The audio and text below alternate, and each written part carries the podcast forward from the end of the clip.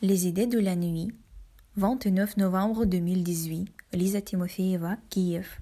Les mystères du Kiev nocturne. Je voudrais vous raconter une histoire que je n'oublierai jamais.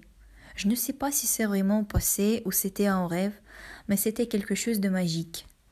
Je me suis réveillée au centre de la place de Saint-Sophie et j'étais découvert qu'il n'y avait personne autour de moi. Il n'y avait pas de voiture, rien que des lampadaires silencieux et une église magnifique. Je suis resté debout et admiré la ville nocturne quand tout à coup quelqu'un m'a touché l'épaule. J'étais terrifié, mais quand j'ai tourné la tête, j'ai vu un homme à cheval.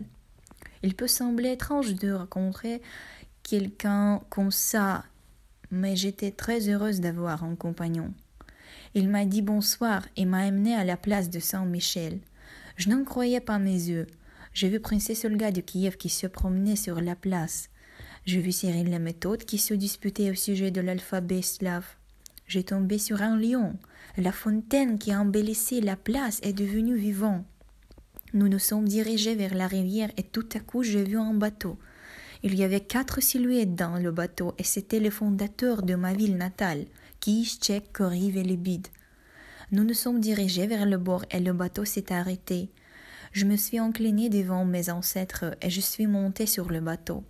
Je ne peux pas me rappeler ce qui se passait après ça, mais je me souviens que le frère me racontait l'histoire et les mystères de ma ville, et j'étais fier de rencontrer des personnes comme eux. Je ne sais pas précisément si c'était seulement un rêve ou j'ai vu toutes ces personnes en réalité, mais je suis sûre que Kiev c'est une ville énigmatique et peut-être que nos ancêtres revivent et nous regardent chaque nuit.